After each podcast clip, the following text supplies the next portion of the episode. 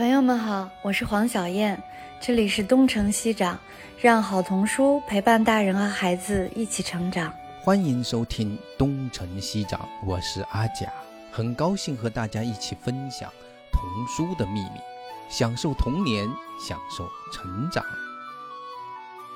今天我们特别邀请了一位九零后的姑娘，然后她现在人在日本，是一位非常多才多艺的。创作者、译者，他刚刚出了一本他的新的绘本，叫《不要和糯米团玩捉迷藏》。那个故事写的非常的有趣，在那个原创里面，我觉得从故事的创作来说还是非常独特的，嗯，很巧妙，嗯，我个人很喜欢。然后他也有自己的童书公号“童话与绘本之森”，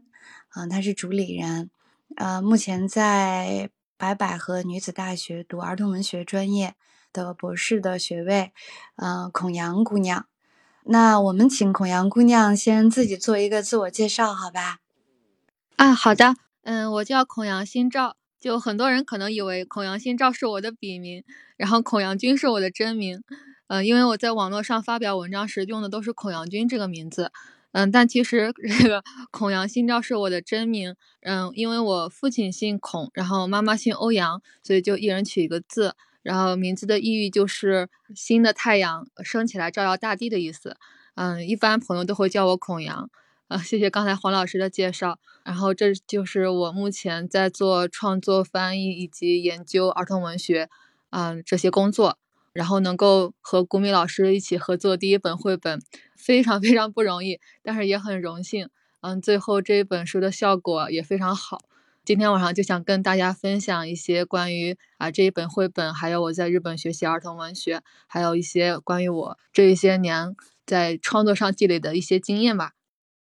那个孔阳新照，其实我我想起来，好久以前就 联系过的，其实是那个我们。这个东城西长嘛，最初的时候邀请的子佳一起来那个聊那个童书啊，聊成长啊。然后我这当时知道子佳是跟孔阳一起合办了这个绘本与童话之声，是吧？就是这样的一个公号。其实我一直在关注，也经常转载到微博上。然后我没有想到，其实我认识孔阳，其实比认识子佳更早，所以后来才发现，哦，我们大概在二零一二年就通过邮件的，然后，呃，看到这么多年的他的一个变化，就是从最初的一个童话的爱好者，就是非常心心念念的想要从广告行业转到童话的研究和学习到创作这个领域，真的非常好。所以今天这本书叫《不要和糯米团捉迷藏》，也是特别特别有趣的一本书。可不可以先从这本书开始说起呢？那就孔阳姑娘，你来讲讲这本书，讲讲故事，讲讲这本书创作的一个过程，怎么能有这么有趣的一个故事的想法出来？对，糯米团是怎么来的？嗯，可能讲起来的话稍微会比较长，我就先从最简单、最容易讲的地方开始讲吧。就首先，这个故事来源于我有一次在图书馆旁边，然后看书，当时突然肚子很饿，脑海中就浮现了各种小吃的名字。但是因为我在日本生活五六年，很少能够吃到国内的小吃，然后就被那些小吃的名字吸引住了。就脑海中突然出现了一个想法，就是说，如果这些嗯食物们他们一块来玩游戏，会变成一个什么样的故事呢？嗯，然后又进一步想想到他们在捉迷藏，然后通过捉迷藏把自己伪装成另外一种食物，这样就不会被发现了。大致的想法就这么形成了。所以说这个故事其实是传出来的一个故事。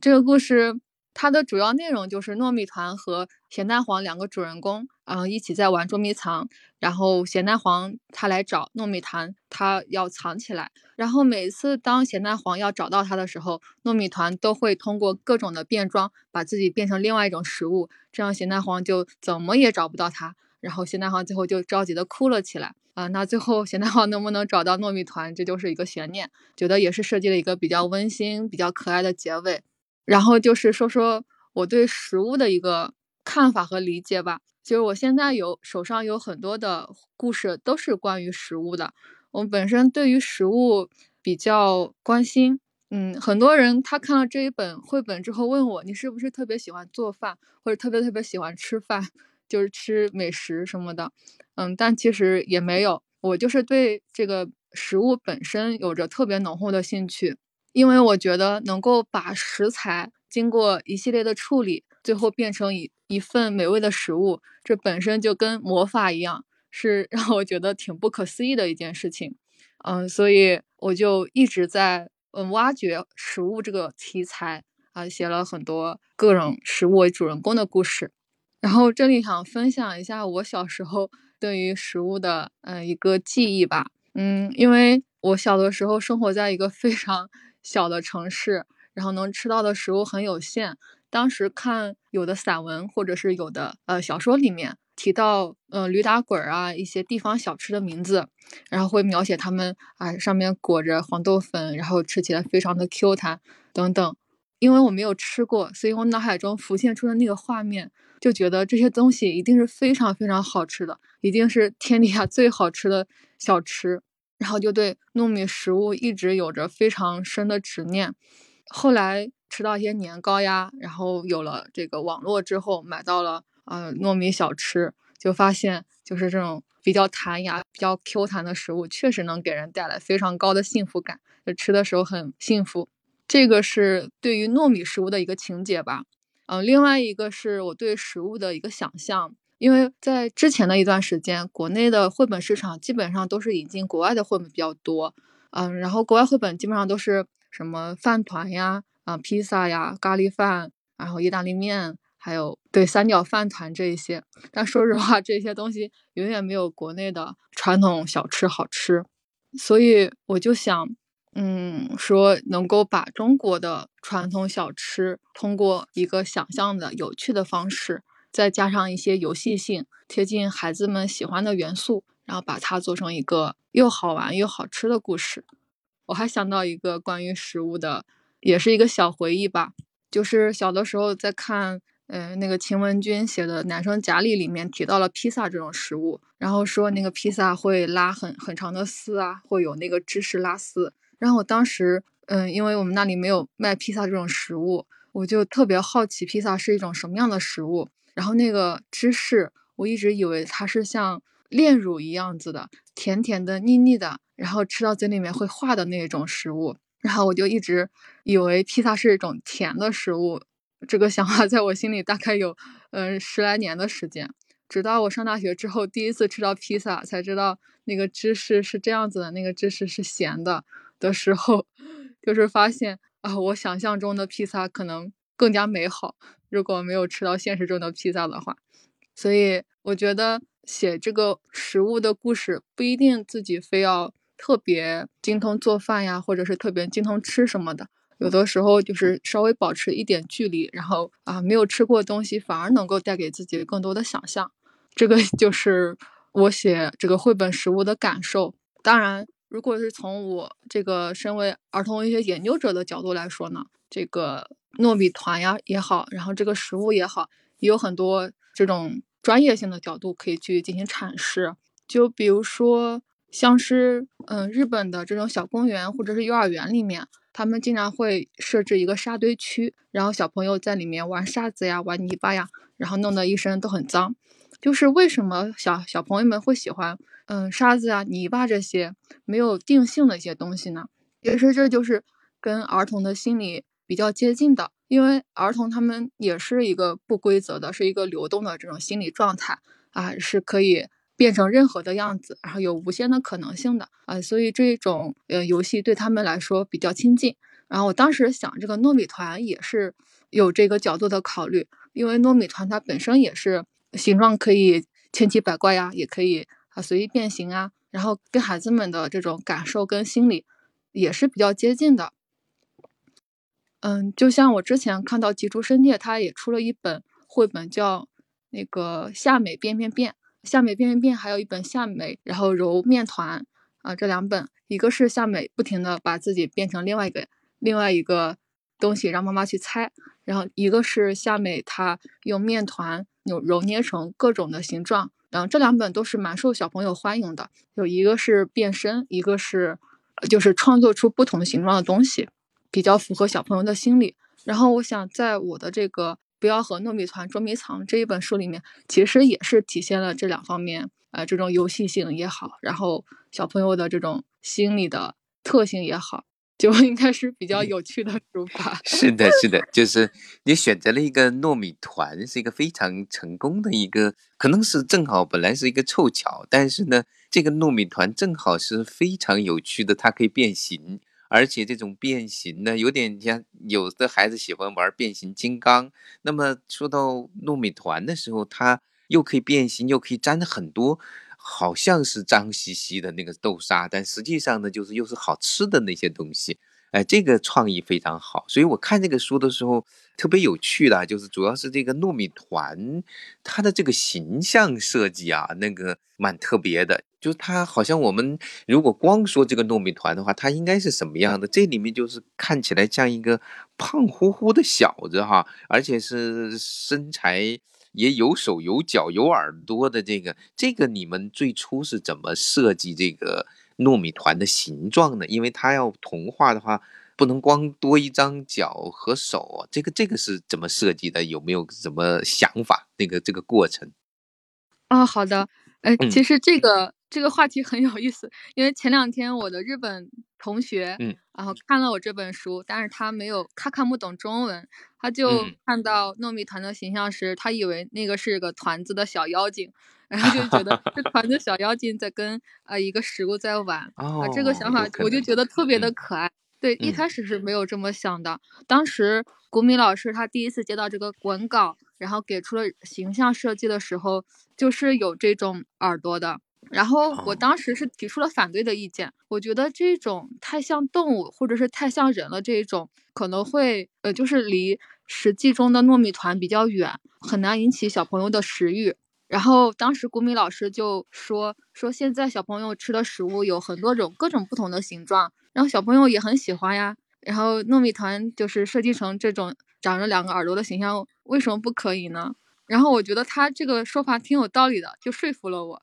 当然，他最开始设计的那个形象跟最后定稿之后的形象有一点点差距，呃，现在的版本会更可爱一些。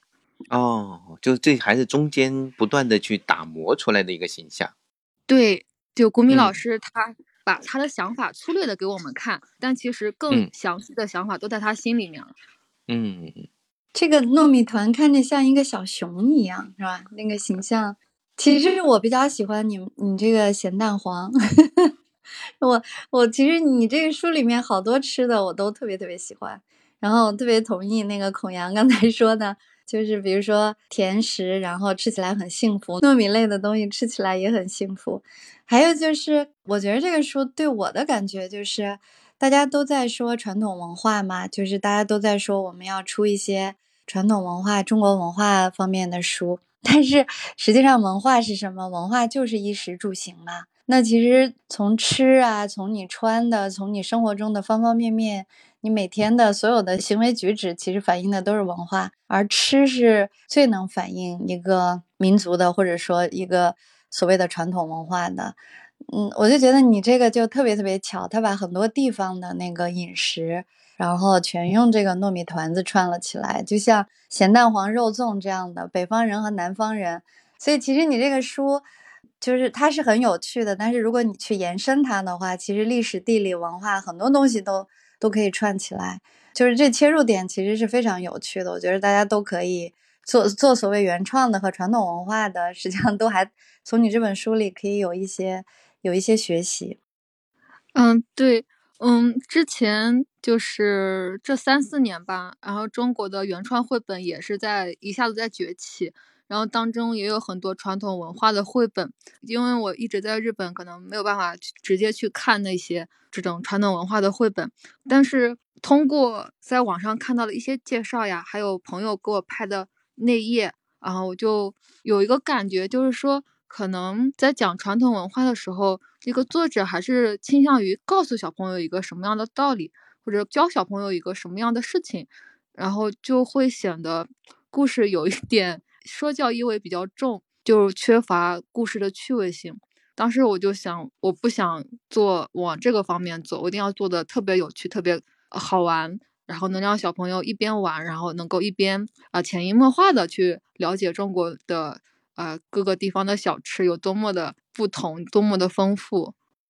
哎，我觉得这本书的结构非常有趣哈，就是因为其实国内也有人在尝试在创作关于食品的中传统食品的，比如那个创创作的最多的可能是卷儿老师啊，也有粽子，也有汤圆。哎，但我觉得这本书它的挺吸引我的在哪？他的创作的。这种结构非常有趣。我比如说他的起承转合，刚开始是亮个相，然后说明他们是不同的类型，喜欢什么喜欢什么，然后开始捉迷藏，然后捉迷藏的过程呢，大概有好像是有三个主要的那个阶段，就三次，每一次都是啊开始啦，然后就去找，结果呢啊找啊找，差点就要找到了。我最喜欢的就是那个。那个被快要被找到的那个家伙说啊，我对不要被找到了，要被找不了怎么办呢？然后灯啊，它有一个它有个变化，要么是自己裹起来了变成粽子，要么就是被什么东西打了个喷嚏喷到身上，然后哎变身了，然后哎说我不是不不是糯米团，我是什么什么什么东西啊？这个时候呢，最逗的是这个蛋黄很容易就被骗到了，这个蛮有小孩子气的，就是。他被骗到了，然后一次骗、两次骗、三次骗，哎，都被骗到了之后，这个时候其实这个故事就开始转了，因为一方太强，一方太弱，然后弱的这一方就开始哭了。然后另外这一方，哎呀，不行，得告诉他我就是糯米团。所以他这个这里面有又有一种那种小孩的游戏过程之中的那样的一种游戏的那种心态，包括情感，包括他们之间的那种友好的一种状态。呃，最后。一盒，我觉得那个最后他们俩躺在那个竹筒里面的那个那个也非常的非常的温馨。这个过程是，呃，是最初设计的时候就是这么一个相当相当结构，我觉得算是比较严谨的一个呃这样的一个过程呢，还是在逐渐逐渐的磨合过程中找到的这样的一种结构哈。这我蛮好奇的，就是这样的一种原创，其实还是很有章法的。这个我想请那个孔阳多讲讲这一块的，怎么去设计这个故事的。嗯，其实这个文稿从一开始到最后改动不是特别大哦。嗯，对，开始基本上结构就已经是这个样子了。从一开始一直躲一直躲，呃，然后到最后，嗯，钱蛋黄他急哭了，然后糯米团就出来拥抱了他，大概是这样子。但是就是在画面中的细节是古米老师有进行改动。比如说，他想把驴打滚跟蜜汁藕的那一张，哦，糖不甩，不好意思，是我设想的是糖不甩和糯米藕，然后糖糖不甩在前面，糯米藕在后面。但是当时古明老师他设想之后觉得，哎，糖不甩那个画面可以更加的丰富啊，就像现在成书里面这样子的，他觉得是可以作为故事的一个高潮，于是就把这两个食物的顺序给调换了，然后在。糯米团他最后出来把自己洗干净，把身上那个毛巾，就是那个外套给扔掉的那个时候，也是他设计的。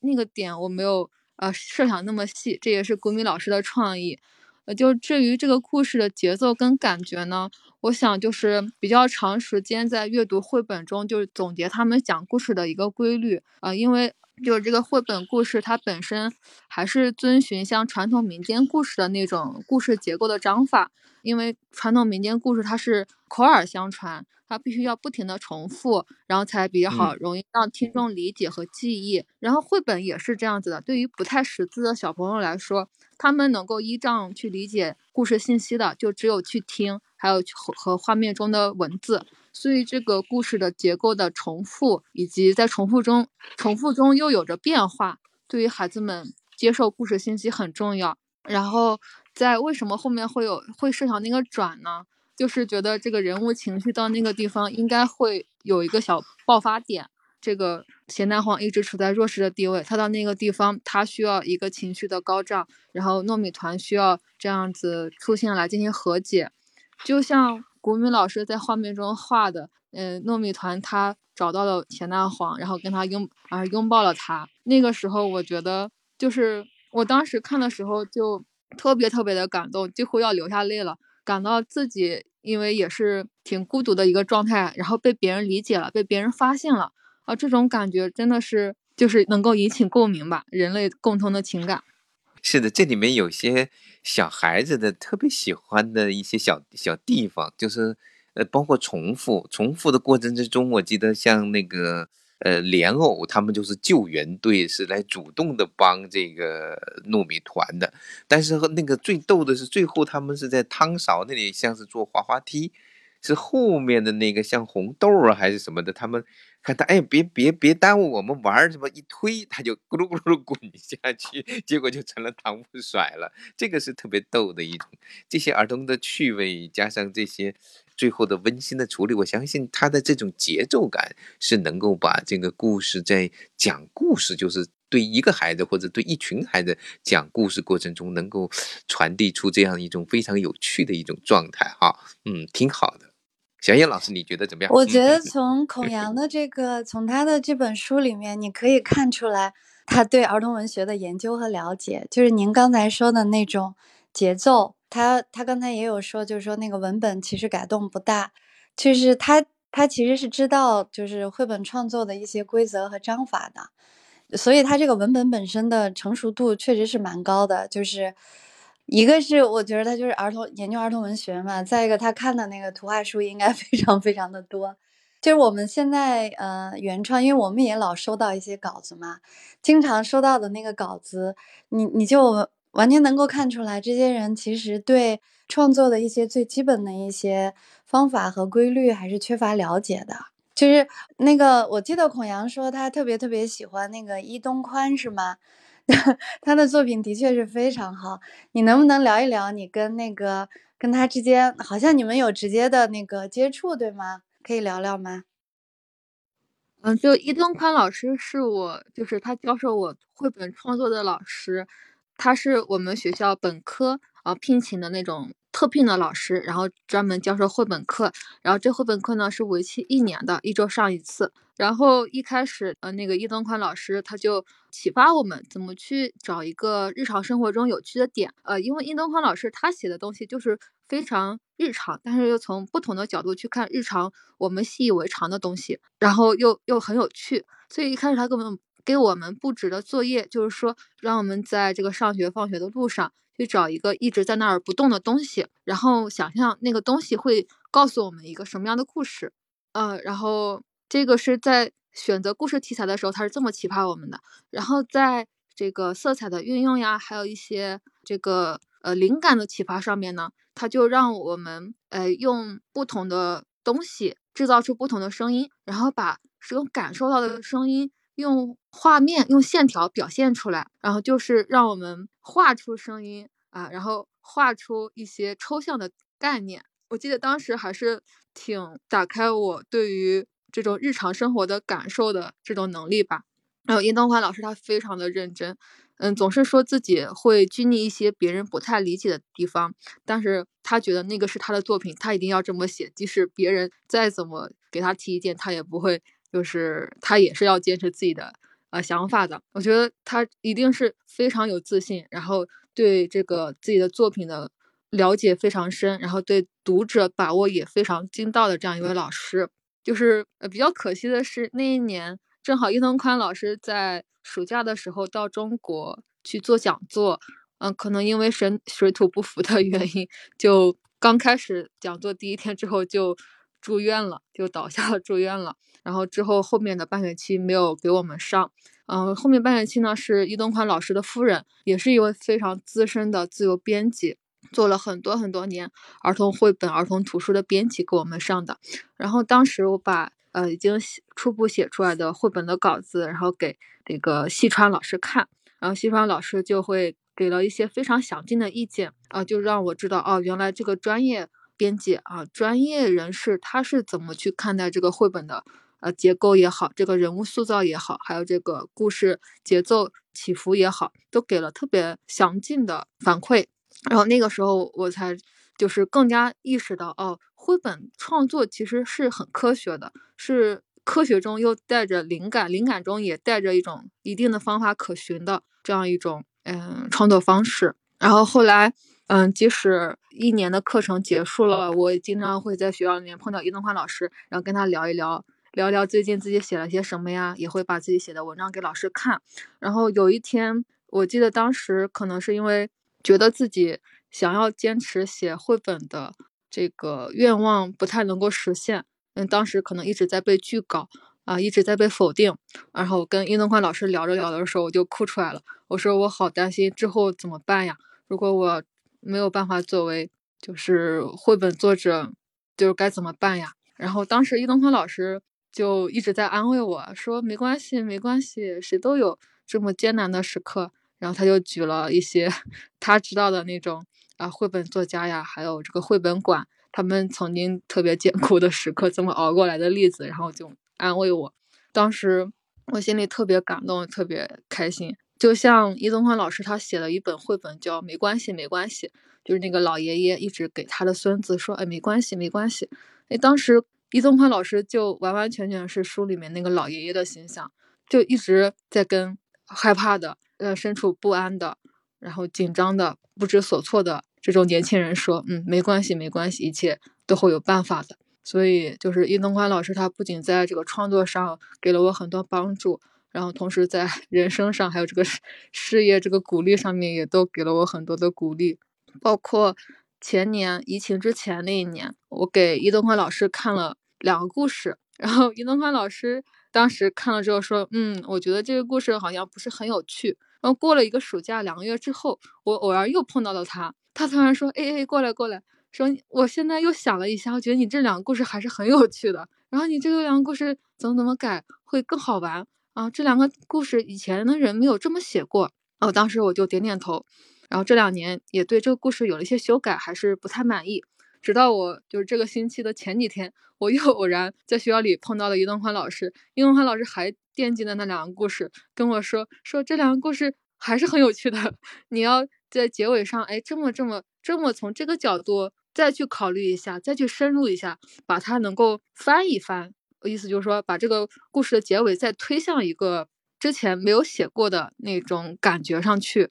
哎，这样会这个故事会非常有趣。我当时觉得啊，老师真的非常的认真，然后对作品很有热情，对学生的培养啊，还有这种都是很无私的，就是从作者作家本人身上获得了很多的力量。是，其实我好像记得，至少是在九年前吧。那个孔阳哈，好像那个你当时就那个 email 给我发过你写的童话。说实话，已经有这么多年了，呃，才有第一本那个绘本，其实也是蛮蛮长的时间的准备和等待的，是吧？就是在这个过程之中，就是为什么会要等这么长时间才有这样第一本的这个绘本？是不是遇到了？什么就是比如说具体的什么困难呢？就是是还是主要是在在做研究生，在读书，还是因为别的什么原因呢？我蛮也蛮好奇。当然我知道这么长时间有一本也是非常非常了不起的一件事情，尤其是这本书第一本书还是非常非常棒的哈。但是为什么会等这么久呢？哦，确实哈。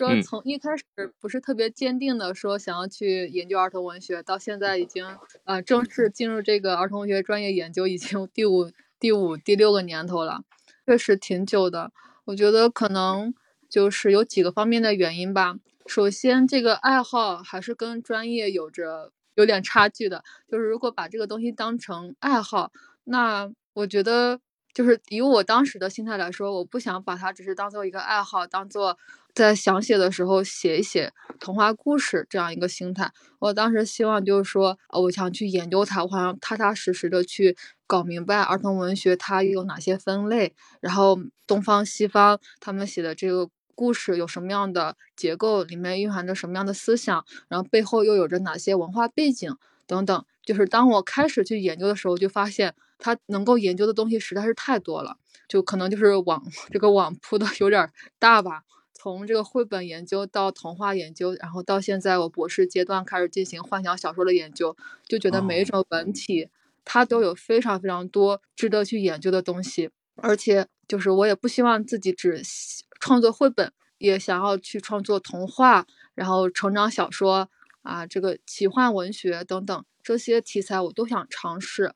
那最先做尝试的就是啊绘本啊，能够就是已经出版的是绘本，但其实我有写其他东西，只是比较小的文章会在杂志上发表，然后稍微长一长篇的话还在跟出版社的沟通中。然后第二个原因可能就是，就是我本身并不是儿童文学专业的，而且我又在国外很多年，跟国内出版社打交道非常的少。然后从就是完全没有行业经验的话，啊，想要投出绘本处女作给出版社啊，并且受到肯定，这个过程是非常难的。所以我就跟子佳一直在做那个呃微信公众号，然后微信公众号上面就呃发一些专业性的文章啊，有一些编辑就会看到，然后跟我们约稿。然后让我们写，就是让我们写导读啊，或者是做一些翻译等等。然后这个时候才慢慢慢慢接触到国内的出版行业的编辑，接触到不同的出版公司。然后这样之后自己再投稿给这些编辑的话，其实就顺利多了。然后第三个可能就是这个创作上的心态吧，因为我觉得如果呃，因为我听就从小听到过很多呃有才华的人，他们创作出了很辉煌的作品之后就不行了，就创作不出来，灵感枯竭了。我就是想找到一个适合自己的一个创作状态啊，希望自己的心态能够稳定一些。一开始，呃，因为找不到国内的出版社资源，或者一直在被拒稿，心情就受到很大的影响。在那种特别浮躁、特别焦虑的心态下，很难做出好的创作。所以我就说，那我现在就不创作也没关系，我先把自己的心态调整好。啊，去读一些哲学方面的书啊，去读一些就是跟儿童文学领域不相关的书。我去做很就是做这种知识性也好，培养这个内心的修养也好，这方面的积累。然后等到以后再遇到可能会遇到更大的困难的时候，我也不会受到那么大影响，还能够保持一个比较平稳的创作状态。所以，呃，我觉得这个心态的调整是非常难的，啊，因为。做出版呀，然后做投稿这些变数非常大啊！一旦有一个新的变数，就很容易，呃，让心情变得不好，然后就离开那个创作的状态。所以大概这个时间上都在做这个专业上的积累跟这个心态上的积累吧。嗯，这么长时间其实也是蛮有趣的，就是也挺好的，就是先做了很多很多的准备和积累，其实这个绝对不会浪费 时间的。实际上，当很多人可能突然间出了一本之后，后面要再有新的作品，可能不太容易。但是我相信你做了这么多的积累之后，应该后面会陆陆续续会，可能其他的出版社来约稿的应该越来越多了。我都问了，我说《口阳姑娘》，你还有什么作品吗？然后。也往气象国投一投啊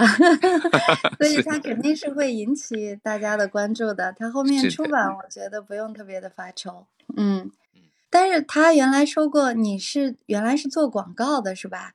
因为我原来没有跟孔阳聊过天嘛，今天是第一次听他说话。我觉得他说话的时候还是很理性的，就是那个声音是很显得很理性。然后，但是我们在做这个题的时候，那个标题。本来我有一个题，然后孔阳跟我说，他把标题改成了就是无创意不死，或者说 就是呃无创意得得得死，就就这样的一个，就是他说还是很很决绝的一个，就决绝的这样的一个词，就是不创意会死。这其实我觉得这个应该能反映你真实的性格吧，就是从你的写作里面也能看出来，就是是一个很好玩的，或者说对新鲜的。有创意的这样的一些东西会很追求一个人，还有跟你的那个广告学的那个原来做广告的那个背景，嗯，是不是能够讲一讲就是这方面的一些经历或者想法？嗯，如果按照现在的话来说，我可能是属于那种小镇做题家的那种人。就是从小到大为了考试而学习，为了那个分数，为了考试排名，然后不停的做卷子，然后很少有呃这种发散啊，或者是自主研究的这种思维的人。嗯，但是我也就是一直就是在高考前夕，几乎所有的时间都在呃学习上面，都在为高考准备的时候，然后之后选了这个专业是广告学，就因为希望还是希望自己以后能够从事。呃，跟创意有关的事情，嗯，当时家里面人都挺不理解的，不知道为什么我想要做这个行业，就其实广告的思维训练，可能是我现在做创意的一个底色。再加上我童年时期读了很多这个儿童文学作品，这两者可能是我创作的底色。嗯，因为广告行业它的这个思维方式跟其他行业可能不太一样，而且当时我学的广告跟现在的 这种自媒体啊、这种短视频营销又有很大的差别。嗯，当时我们学广告的时候，第啊一开始就会讲奥美，就是 Four A 公司的奥美公司的创始人大卫奥格威。啊，他就讲过一句很有名的话，叫“不做总统就做广告人”。就广告里面，就是总是会看到这种啊非常肯定，然后又非常标新立异，给人耳眼嗯眼前耳目一新的感觉的文案创意，还有这种广告短片啊。所以当时我在学广告的时候，就也是刻意培养这种从不同角度去看待呃一件事情的思维，因为广告它本身也是兼具理性。啊，因为你要把这个事情说清楚，要把这个东西推销给别人，然后同时又兼具感性，因为需要灵感啊，因为需要一些不一样的东西，需要那种思维的火花。嗯，在当时就培养了，就是从一个从一个几乎没有什么逻辑思维的人，然后培养成了有兼具逻辑思维跟兼具感性思维的这种思维习惯。嗯，这个对于我后来创作绘本都是非常非常受用的。嗯，因为绘本它也是需要一个。感性的这种灵感，同时又要需要用理性的故事逻辑结构去把它讲好，同时就是两者缺一不可。如果只有一个好的 idea，只有一个好的灵感，故事没有逻辑，人物心理动机不完全的话，那故事就显得很散，很难去说服别人。然后再加上本科的时候，因为广告学它其实是一个涉猎很多的学科啊，从另外一个角度也可以说它是一个很水的专业啊，就需要去看很多不同专业的知识。所以那个时候为了去获得新的灵感，为了去啊增加自自己的知识储备，就天天在图书馆里面去看文科、理科，然后呃这种像天文啊、物理啊、化学，还有像设计啊、经济、商业，还有哲学啊、宗教这些。方面的书，就是无论看得懂看不懂，反正都是要拿出来翻一翻。就是看到那些新鲜的名词，自己没有涉猎过的领域，就会特别的兴奋，就想着我一定要把这些东西拿过来，然后为了以后这个灵感而使用。嗯，只不过后来因为这个机缘 巧合，没有进入广告行业，然后反正也是进入了一个我很喜欢的，而且能够发挥创意的行业，我觉得还是挺开心的。而且当时的这种思维训练都已经成为了我现在的创作的非常非常宝贵的财富。是的，那个上次那个孔阳写邮件给我的时候，然后说我们以前曾经通过邮件哈，然后我还真的就把我们以前。二零一二年的那个邮件找出来了，因为我这个人比较喜欢写写邮件，所以我大概保留的最早的邮件可以到追溯到二零零零年，就是那个那么那么早哈。呃，然后我当时我在查孔阳最初写给我的邮件的时候，非常有趣，他问了我四个问题，就是有点像是在做一个。专业的一个调查一样的，就是要考察，如果从传播行业转向那个童书写作 这个这个行当会是什么样的路线比较好？然后那个那个行业的前景如何？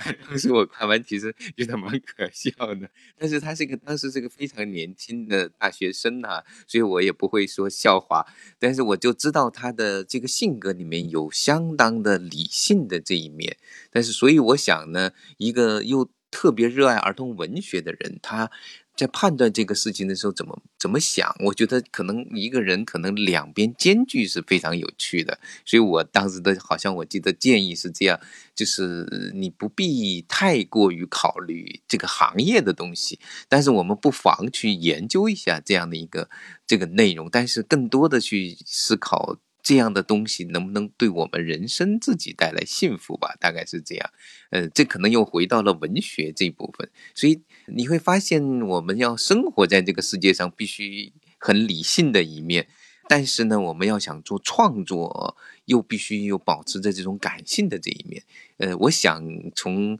这么多年的经历来看呢，呃，孔阳。是比较好的，保持了这种理性和感性的这方面的平衡，要不也不会有这样的新作品。对，而且要做儿童文学研究，要读博士。我不知道在日本读博士压力大吗？哦，我听说在日本读博士非常非常困难吧？这个话我倒是特别想问一下孔阳，你真的在挑战，而且是在读幻想文学，那其实也是彭毅老师的专业，对吧？对，是的，嗯，对，这个幻想文学也有叫这个奇幻文学的，就是，fantasy 是吧？就是，嗯对对对，就是国内就研究者还是比较少的这一块儿。嗯，是的，嗯，对。然后我选的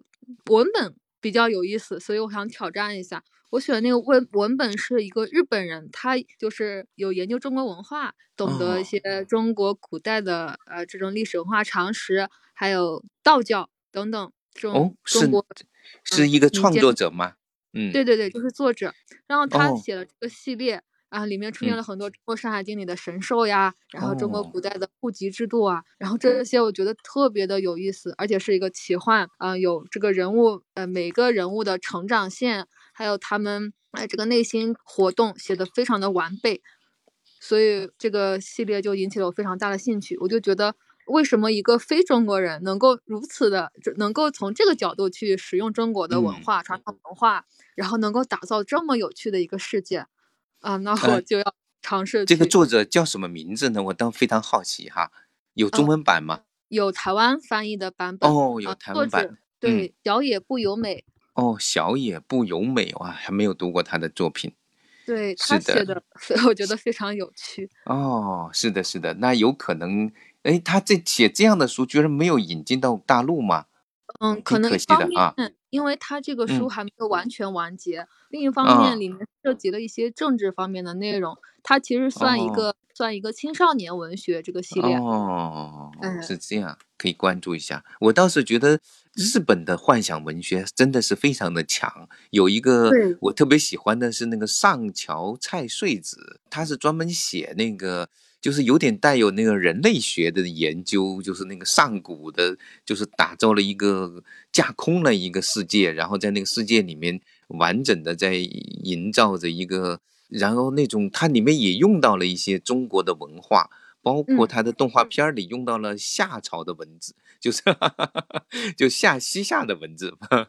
嗯，对，不是夏朝，是西夏的文字。所以日本人好像某种程度上对中国的了解还挺多的，挺深的，尤其是对中国古代啊。对对对，其实应该说日本他在做这个中国文化嗯研究嗯非常有条理，非常细。就很多中国哦还没有研究到那个程度的地方，就是都要参考日本人写的这些文献。哦，是的，嗯是的，然后上嗯桥菜穗子跟小野不由美和荻原圭子，他们算是日本现代奇幻女作家，就三人，也是架空类型的小说。荻原圭子她是以日本神话为背景，然后小野哦不由美她是以中国神话，就《山海经》这种为蓝本。上桥菜穗子就是以这个文化人类学背景，然后做了一个架空的世界，这种嗯也很有趣。是的，是的，就做这方面的研究也应该是蛮好玩儿的。对对对，哦你讲到这个博士难不难？对，就是的可，能跟每个学校的要求不太一样，呃就是因为我们专业可能比较小众，相对来说要求没有像呃东京大学那种会要求那么严。像一般像我听说有在东京大学做儿童文学研究的博士，基本上最后就是八年了还没有拿到博士学位就满期退学。对我，我以前有个朋友，他是在那边想学日本的法律学博士，据说他说有的人要读到五十岁才拿到博士，太可怕了。不过你你觉得你估计你大概什么时候有可能拿到博士呢？我是打算明年的时候提交博士论文，这段时间就是提交论文之后想回国，因为 疫情已经好久没有回去了。是的，是的，对，就是你在那边日本这种生活呀、学习啊，你感觉那边你你在那边多少年了？感觉在那边的生活学习怎么样呢？能不能讲讲这方面的比较八卦一些的、比较生活日常化的东西，就不那么专业的东西？嗯好的，呃，可能也是跟每个人感受不太一样吧。今年来到日本是第六年了，第一年来日本的时候是本科时候的交换，嗯、嗯。就是有一个给那个全国的广告学生、广告专业的学生提供一个名额，可以去日本这边学习，然后能够去嗯、呃日本的第二大广告公司博报堂。啊那边去上课的机会，然后我就很幸运的争取到了这个机会来日本学习交流了一年。然后当时就因为嗯周围交流的都是外国人，然后学校提供了非常多给留学生体验日本文化的活动，然后当时一年过得非常非常的开心。但是当时我一年非常开心，就是会给我那种好像悬浮在天空上，呃有点轻飘飘的感觉，不够脚踏实地，就感觉过得太顺利了，太开心了，不像是，呃不像是真实的生活。然后后来。回到国内，然后大学有延期毕业，因为我在日本交换的时候落了一些学分，然后有延期毕业之后，嗯，就觉得，而且那个时候还没有真正的想好要不要去转读儿童文学专业，还是继续在国内去就职广告公司，然后纠结了很久之后，还是决定来日本，然后去转一个新的领域，然后学习一门自己不会的语言，啊，然后就这个过程中经历了非常非常多的辛苦。现在想起来也很有意思，比如说我一开始打工的时候是在一个正装店，就是日本的西服店，然后那个西服店里面经常会有客人，比如说妈妈带着女儿，然后来给爸爸挑呃这种公文包，给他一个惊喜。然后当时我的日文非常非常的烂，就是勉勉强强应付。然后当时那个妈妈跟小女孩就。就拿了好几个包，然后问我，然后哪个好看，然后我就是不知道该怎么回答，就腼腆的笑笑啊。然后但是妈妈跟小女儿就还是很，就是她知道我不太懂日文，就还是很开开心的说，嗯，那就选这个吧，爸爸应该会很喜欢。嗯，当时就是在打工的时候，还是有很多日本人给了我挺大的帮助，然后包括我在考这个日本儿童文学专业的时候。特别有幸认识到了那个安房直子的老师，安房直子的同学，他帮我就是修改了很多这个申请的文书资料等等，就所以，我硕士期间是研究安房直子的童话。对，后后来就跟专业不太相关的话，比如说去日本各地去旅行的时候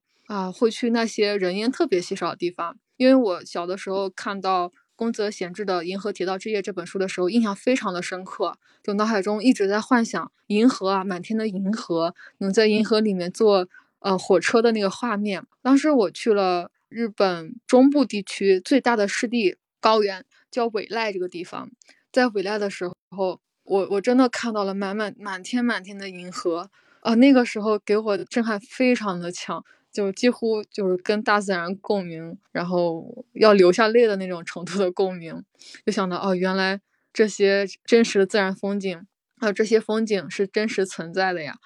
在就是旅行的时候，比如一个人旅行也会有遇到挺多有意思的事情。嗯，比如说这段时间因为疫情，然后外国游客进不来日本，然后我就上个星上上个星期的时候去了京都，呃，旅旅行了一个星期。然后京都因为平时游客非常非常的多，但是京都都是一些寺庙呀，都是一些禅寺这些东西，其实非常不太适合人多很喧闹的那种环境。然后我这一次去呢，因为人少，呃，那些禅寺那些寺庙非常的安静，啊，那些这种枯山水庭园呀，还有这个季节的红叶，就可以一个人在那个地方坐着看很久很久，就是那种没有人去打扰的那种环境。我觉得可能在。其他地方很难找到这种特别能让人心里舒适的环境了吧？还有就是和人交往的方面，可能我的这个专业里面日本人都基本上是日本人，然后大家一个专业可能玩的还比较好。然后中国人的话，这边留学生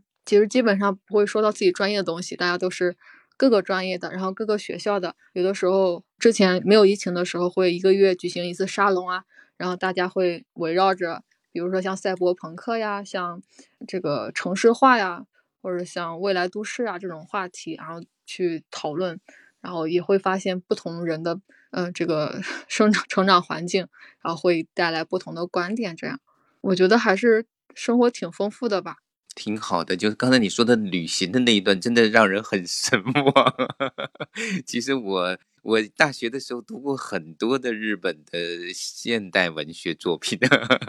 然后像那个什么武藏野呀，像那我都其实都蛮想去看一看的。包括京都，哎，金阁寺是不是在京都啊？哦，不是，京都是那个那个谁写的？就是那个故都，是那个山川啊，川端康成写的。对对对，那个真的是很让人神往的一个地方。是的。京都，我我也特别喜欢。我带着丫丫去日本两周，然后我就跟丫丫说：“我说日本这个地方，尤其是就是日本啊，就是我说最少应该待半年，就是他是真的应该住下来，然后去体会的。我我也挺喜欢的。然后那个孔阳不是在读博士吗？我是一个肄业的博士，我在加拿大读博士读的逃跑了，所以。”博士确实是能把博士读下来，尤其是文科博士，然后在国外用一种异域的语言来读读出来一个文学的或者文化的，就是文科的这种博士，真的是非常非常的了不起。那个孔阳，你好像因为这是你的第一部作品嘛，你好像也提到过，就是说给一些新人的一些建议。就是看怎么样，在刚才其实我没有提到，就是他其实创作是有方法的，因为你你你有研究嘛。然后除了这个，有没有什么建议？哎，好的，就是给新人作者的建议。其实我可能，嗯，就是对新人作者的困境可能体会的更多一点。就比如说投稿走投无路呀，然后像是出版社给的合同条件，自己也不太清楚这个水深不深啊，或者是这个条件苛不苛刻呀，等等。还有包括像，嗯，因为这个资源还都是会更倾斜于这种比较已经已经成名的，然后已经有很多作品的人。然后对于这个新作者来说，有点像。嗯，酒香也怕巷子深，有好作品，但是很难被别人知道这种情况。然后，因为也在做翻译，这个翻译的稿酬也是不是很高，跟日本比起来也是挺少的。就觉得新人作者跟做翻译啊这些挺困难的。嗯，就是给新人作者能有 有什么建议呢？就可能我觉得还是先调整好心态吧。因为之前我有一个朋友，他在做插画师讲座，他自己本人也出作品。有一个学生就问他说：“我参加你的课程，那我一年之内能能不能出版自己的第一部作品？” 那我觉得，如果能够问出这样问题的人的话，可能出作品还是很难的吧，因为又很急急功近利，然后又没有明白这个绘本它到底是怎样一个运作规律，也不太了解绘本市场这种情况下。嗯，这种心态可能不是特别对于创作，或者是对于今后的发展，可能都不是特别的好。嗯，真的挺好的。那今天也聊的差不多了哈，差不多了。嗯，我们也就接近尾声了哈。就孔阳也可以跟呃父母，就是听众，听众有父母，也有这个对童书感兴趣的朋友们，你可以跟大家说点话，最后。哦，感觉刚才分享的 就把我想说的东西大部分都说出来了。就因为我在日本那个从一九年四月份回日本之后，然后就 遇到了二零二零年的疫情，然后正好我买的那个机票是在武汉封城的那一天，然后我当时就是坐在地铁上看着武汉封城的消息，纠结要不要回国。后来还是说放弃了，算了吧。然后我万一我把病毒带回家怎么办？然后一直到现在都没有在。嗯，回国，然后按照这个情况，也不知道什么时候能回国。然后就是这两年疫情的时候嘛，嗯，基本上是在居家隔离，然后学校也停课，基本上都是网课这种形式。嗯，很多时候我也挺苦闷的，再加上一开始绘本投稿并不顺利啊，绘绘本项目进行的也不顺利。那个时候在家一个人居住，嗯，很难有这种社交跟活动，然后心情非常非常的颓丧。然后那个时候我的。这种压力的排解方式，就是去附近的一个公园，去那个地方抱树，就是拥抱那个树，然后抱树什么也不想，然后就就是感受到那个树给自己传来一些力量啊，然后自己好像就是把自己的心里话给那些树讲一讲，就是在这个散步的过程中，就是排解自己的压力，然后会有一些灵感冒出来，然后就构思自己的故事啊。然后胡思乱想呀，或者是放空呀，就这种方式还是陪我度过了这个疫情的两年的时光。就觉得好像疫情给人提供了另外一种生活方式的可能性。之前。就是总是会去参加呃社交活动呀，觉得跟人打交道这种生活方式是一种理所当然的事情。当这种生活方式被切断了之后，又不得不去建立一种新的生活的状态，这个时候就会更加关注自己内心的世界啊，然后发现就是有的时候不需要那么依赖外界，就是多看看自己的内心，多看看自己就是自己的内心的情绪的波动啊，自己的感受等等，其实就已经非常的丰富了。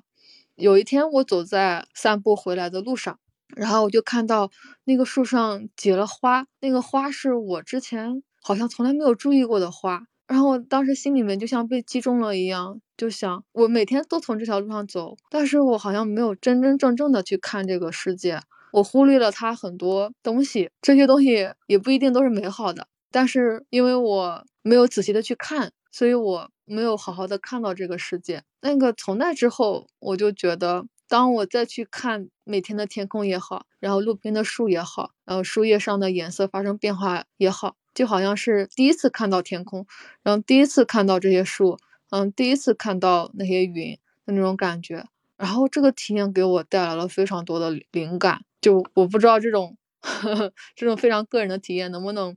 被别人理解，就是这种灵感。就让我觉得内心很充实、很丰沛，就会有新的故事、新的灵感不断的冒出来。这也是疫情当中，虽然有很多焦虑、不安、紧张，还有想回家这种寂寞的心情，但同时也会有一些心灵上的成长跟收获吧。最后我还想到一个，就是我当时上大学之前，有一个我非常敬爱的教书法的老师，当时在这个。类似于升学宴的宴会上，他就跟我说了这么一句话：“他说，孔阳啊，你要好好享受孤独，只有孤独才能诞生真正的美。”这句话给我印象非常深刻，然后一直让我记到现在。而且我确实觉得，就只有一个人在真正的孤独的时候，然后就是不是去逃避那个孤独的不舒服的感受，而是去正视孤独，然后去享受孤独那个状态。那个时候。就人会变得完完全全不一样，然后人看到的世界也会完完全全不一样，就是一种很奇妙的体验，